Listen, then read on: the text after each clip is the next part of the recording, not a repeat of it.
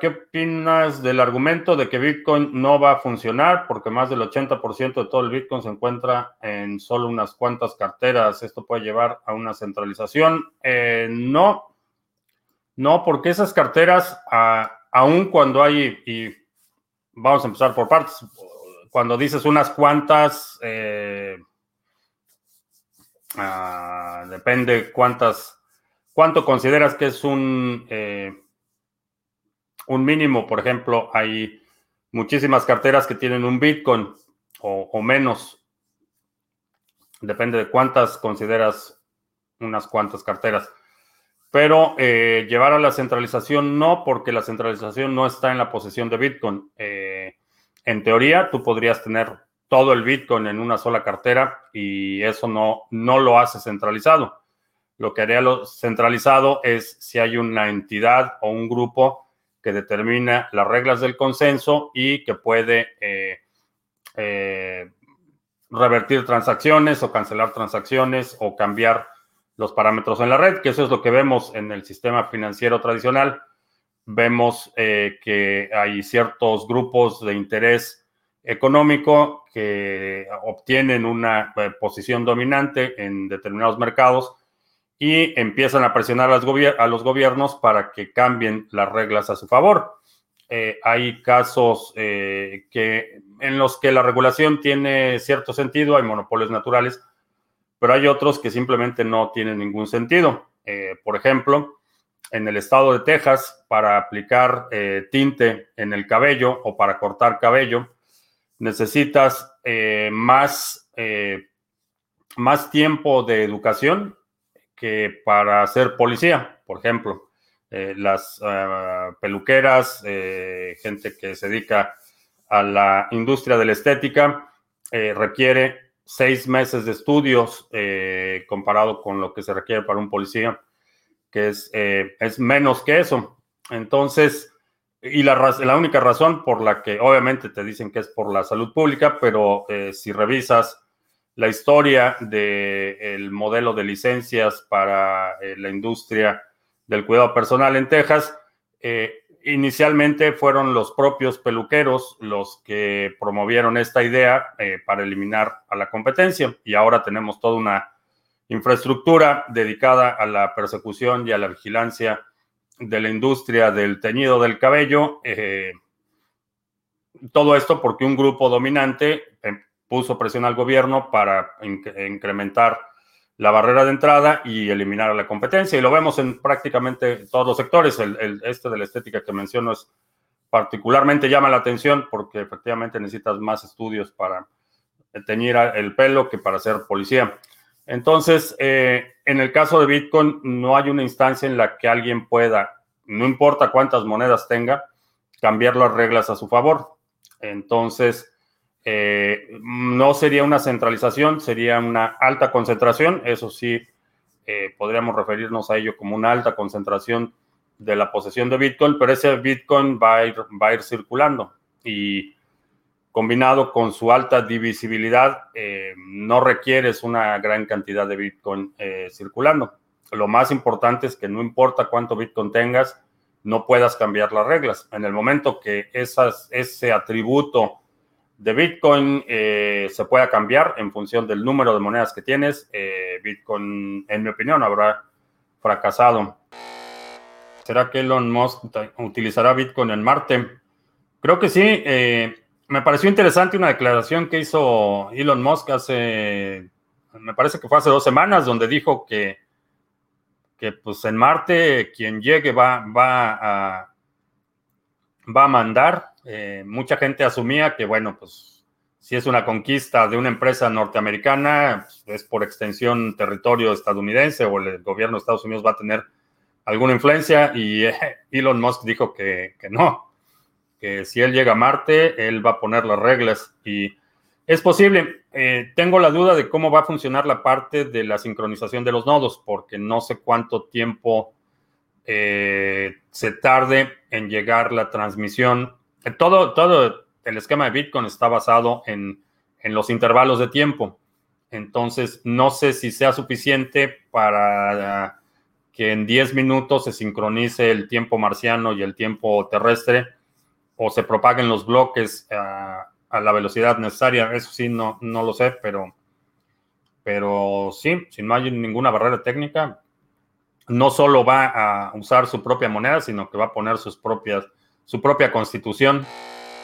Si quieres conocer de qué se trata Bitcoin, qué es Bitcoin, un curso de 10 lecciones, eh, los fundamentos de Bitcoin en 10 lecciones sencillas entregadas vía correo electrónico. Eh, te puedes registrar, es totalmente gratuito. Simplemente pones aquí tu correo electrónico y empiezas a recibir las 10 lecciones que es bitcoin.co. Es un recurso gratuito que puedes compartir o utilizarlo si quieres saber más a detalle cómo funciona Bitcoin y qué es. Primer domingo de diciembre y vamos a analizar cómo se encuentra el mercado de las criptomonedas y vamos a comenzar como siempre con Bitcoin. Por tanto, siguiendo con la lógica del análisis anterior, esta semana podríamos tener una vela más pequeña, con tal vez una mecha por arriba un poco más alta que las anteriores, Así es, como ya lo esperábamos, Bitcoin tuvo una semana de indecisión con una mecha que nos dio un máximo del año y en algunas casas de cambio nos dio un máximo histórico, así que vamos a analizar si esta semana que pasó fue una simple consolidación, esperamos una nueva subida o si por el contrario estamos en un cambio de tendencia silencioso. Así que para eso vayamos a gráficos de una hora y miremos lo que está pasando. Y de la forma más simple y de la forma más básica vemos una consolidación que está teniendo el precio. Y lo primero que esperamos con estas figuras es una continuación donde podamos tener un nuevo máximo histórico. Ya que si vemos bien en esta gran subida ya hemos visto un movimiento similar, donde en esta zona el precio tuvo un impulso, luego consolidó por algunos días y posteriormente siguió al alza. Así que en primer término esperamos una continuación. Y esta continuación podría ser por fin el final de este gran rally, dándonos un nuevo máximo histórico y luego sí poder entrar en una corrección profunda. Pero mejor vayamos por partes y no nos adelantemos a los hechos. Volviendo a esta comparación de los movimientos, si bien son movimientos muy parecidos, el contexto en que ocurren son muy diferentes. Y es por eso que podemos ver, o mejor debemos ver, más escenarios, ya que no debemos ignorar que venimos de un movimiento previo bastante fuerte a la baja y que también tenemos un nivel importante aproximadamente en los 19.500 dólares. Por tanto, si esta compresión termina rompiendo para abajo, esto todavía no nos pone bajistas, pero sí que podríamos esperar al precio un poco más abajo de los 18.000 dólares, lo cual una vez estemos allí podríamos empezar a considerar compras, pero esto por supuesto primero analizando bien ese movimiento de caída. Y así como la semana pasada esperamos una semana con poca volatilidad, pues en esta semana que viene, sea cual sea el escenario que se va a dar, esperamos un inicio de semana con un incremento de volatilidad. Así que si sabemos buscar oportunidades es probable que nos vaya bastante bien y si no las sabemos buscar pues es probable que no nos vaya tan bien. Así que nosotros como intentamos entender al precio, intentamos predecir sus intenciones basándonos en movimientos pasados, no vale la pena entrar a analizar qué pasaría si por ejemplo tenemos un nuevo máximo histórico porque eso sería tema de cuando tengamos ese máximo histórico que como ya dijimos podría darse incluso en esta semana. Por tanto en caso que se dé pues en ese momento lo vamos a analizar. De la misma forma siempre empezamos a ver una estructura bajista. Y es por eso que en este canal todavía no hemos buscado targets a la baja. Así que ahora pasemos a analizar algunas altcoins que se ven bastante bien para un corto y mediano plazo, pero no sin antes invitarlos a que hagan parte de los nuevos entrenamientos de trading, entrenamientos francotirador, donde llevamos la teoría a la práctica por medio de 8 sesiones en vivo, que no son menos de una hora y media de duración, y donde se busca que haya interactividad entre nosotros para que empieces a desarrollar habilidades, todo por supuesto con mi completa disposición. Así que mi consejo ahora es que dejes de dar vueltas por el internet buscando el santo grial y aproveches el tiempo ahora mismo estudiando y practicando con un acompañamiento. Y para más información el link está en la descripción.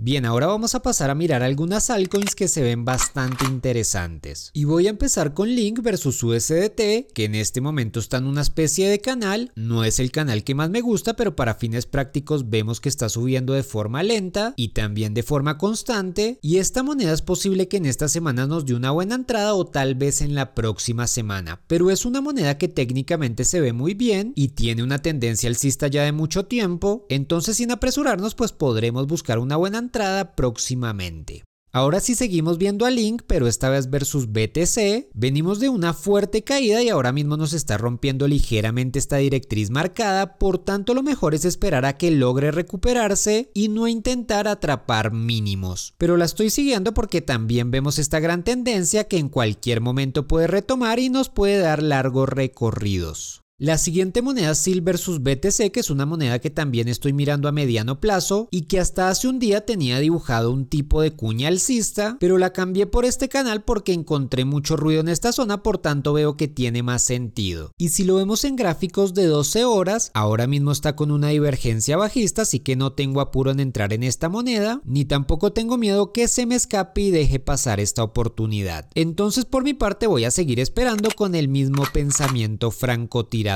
por último tenemos a IOTA versus USDT que si lo vemos en gráficos semanales, esta moneda nos venía marcando mínimos cada vez más bajos y por fin tenemos un mínimo más alto, por tanto esta moneda podría entrar en una tendencia alcista próximamente. Ahora si la vemos contra BTC, ahora mismo está en una tendencia bajista prolongada que no ha parado y de hecho rompió este pequeño rango que nos marcó. Y ahora si lo vemos en detalle, pues vemos que tuvo una gran subida acá bastante rápida y ahora está en una corrección, que si lo medimos está en el 61,8 Fibonacci aguantando la caída. Pero como este no es motivo suficiente para entrar al alza, en los siguientes resúmenes semanales vamos a darle seguimiento. Así que esto es todo por este video, nos vemos en el próximo entrenamiento. Hasta entonces. Wallets de escritorio y móviles crean un archivo encriptado dentro del dispositivo con la llave privada. Este es el punto débil de las wallets en caliente. Eh, el archivo encriptado es, eh, no es el punto más débil. El punto más débil es cuando no encriptas eh, las carteras, porque muchas no requieres encriptarlas, simplemente la instalas y la puedes empezar a usar y no haces un respaldo y no encriptas la cartera. El punto más débil en realidad es la seguridad del dispositivo en el que están instaladas. Eh, no importa qué tan segura sea la cartera, si el dispositivo, el sistema operativo en el que está eh, funcionando está comprometido, eh, pueden no solo modificar transacciones, por ejemplo, hay un, malware que es, está bastante extendido en el que identifican direcciones de Bitcoin y cuando vas a enviar un pago reemplazan eh, si haces cortar y pegar la dirección, a la hora de pegar, lo que estás pegando es una dirección que controla eh, quien comprometió el sistema operativo. Entonces, eh, para ti se ve como una transacción normal, pero cuando haces la transacción, ese Bitcoin se va a otra cartera. Hay muchas formas de engañar a los usuarios para que expongan sus llaves privadas y el, en mi opinión el punto más vulnerable es el dispositivo en el que están instalados. La, una vez que encriptas el, archivo, ya eh, aun cuando alguien extraiga el archivo, eh, tiene que romper la encripción y eso implica un uso de, recursos y es un proceso, aunque no imposible, no totalmente imposible, es mucho más complicado. El costo-beneficio para eh, los atacantes es mucho menor cuando simplemente comprometen tu sistema operativo y pueden extraer el valor sin necesidad de romper eh, la inscripción del archivo de configuración. Si te detectan que tienes una cantidad considerable de Bitcoin, entonces puede que valga la pena eh, extraer el archivo y tratar de eh, romper la inscripción. Pero el, riesgo es que están conectadas todo el tiempo y que están instaladas u operando en un dispositivo que es eh, altamente vulnerable, en mi opinión, y sé que hay mucha gente que no comparte esta, opinión, pero en mi opinión, las carteras en el teléfono, aunque son muy populares, son todavía más, eh, eh, más vulnerables que una cartera instalada en una computadora. Y la razón es por la funcionalidad del teléfono. El teléfono lo utilizamos para muchas cosas, lo utilizamos todo el tiempo y el margen de error, eh, la posibilidad de que hagas clic en un link que te enviaron por un correo electrónico o un mensaje de texto es mucho más alta y también las intrusiones, intrusiones en los teléfonos son mucho más difíciles de detectar que en una computadora. Generalmente una computadora, si más o menos pones atención a lo que haces, eh, casi siempre de, inmediato te das cuenta cuando una ah, ah, computadora fue comprometida. Con el teléfono pueden pasar semanas eh, que tu teléfono ha sido comprometido y no tienes ni idea de lo que está pasando.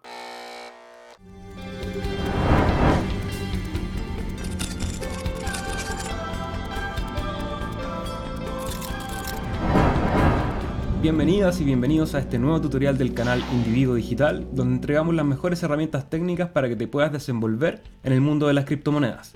En el tutorial de hoy vamos a ver cómo hacer staking en la billetera de Adalite, en Cardano. Ya este fue un tutorial que nos solicitaron dentro de las preguntas de nuestro canal de YouTube, así que aquí vamos a dar respuesta a esa solicitud.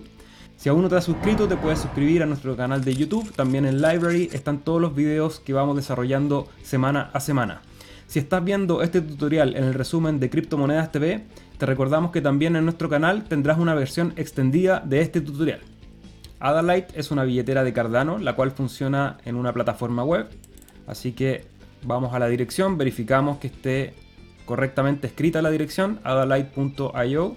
Tener precaución con el phishing. El phishing tiene que ver con eh, direcciones que parecen ser reales, pero que tienen alguna modificación, alguna diferencia con lo original que pueden hacer que tú caigas en algún tipo de estafa. Así que lo importante es siempre verificar, no confiar y revisar bien las direcciones. Y a todo esto quiero aprovechar de dejar un saludo a Mr. Revilla, que él nos hizo una observación en el canal con un ojo muy agudo, así que gracias Mr. Revilla por habernos hecho notar ese error. Así que tiene que ver con esto también, con la necesidad de estar siempre atento a las direcciones, a los nombres, a las puntuaciones de las direcciones que estamos usando. Así que todos aquellos vamos a hacer un concurso de todos aquellos que encuentren el error que encontró Mr. Revilla. Se van a ganar algunos cardanos ahí. Nos dejan sus comentarios en el chat. Nosotros, como siempre recomendamos, vamos a usar nuestro Ledger Nano S. Elegimos desbloquear el Ledger Nano. Aquí estamos en la cartera Adalite, en donde tenemos dos opciones. Una que es este resumen de la billetera con nuestros fondos y la posibilidad de transferir ADA a otro lugar. Si ustedes no han comprado ADA todavía, pueden seguir el tutorial que hemos hecho en el canal de cómo comprar Cardano en Binance. Acá tenemos otra opción que es la opción de staking, que es la que vamos a revisar hoy. Hacemos clic y nos muestra nuestro balance.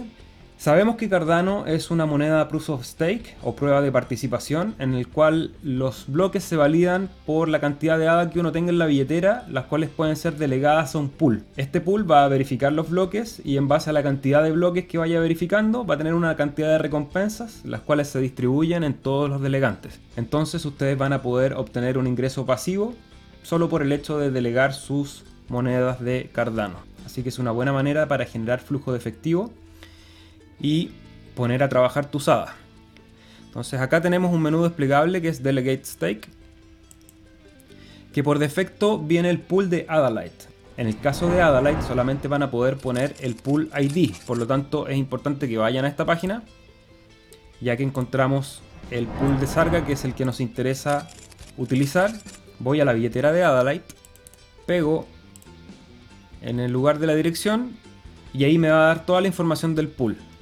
También una vez que ustedes realicen la delegación eh, desde una cartera y ustedes quieran ir agregando fondos a esa cartera, esos fondos van a quedar delegados automáticamente una vez que hayan hecho este proceso. Y apretan delegar. Confirmamos siempre con los dos botones. Revisamos bien que la información que nos está entregando el Ledger sea correspondiente a la que nosotros hemos visto en la billetera Adalite. Seguimos los pasos y confirmamos la delegación. Bueno, y hemos visto cómo hemos redelegado nuestros Cardano al pool de Sarga.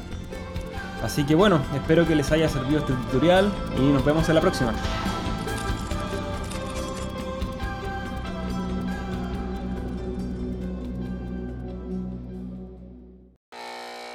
Tienes que explicar a una persona mayor, abuelitos, qué es Bitcoin, cómo lo harías. Quizá la forma más fácil es explicarles qué es el oro de Internet. No puedes mandar una onza de oro por Internet, pero sí puedes mandar Bitcoin. Creo que para alguien ya de edad avanzada, y, bueno, eso de abuelitos o persona mayor, tengo compañeros de escuela que ya son abuelos, entonces no sé exactamente a qué te refieras con persona mayor, pero eh, el oro de Internet es una buena una buena explicación. Como conversación, si lo que quieres es educarlos. Eh,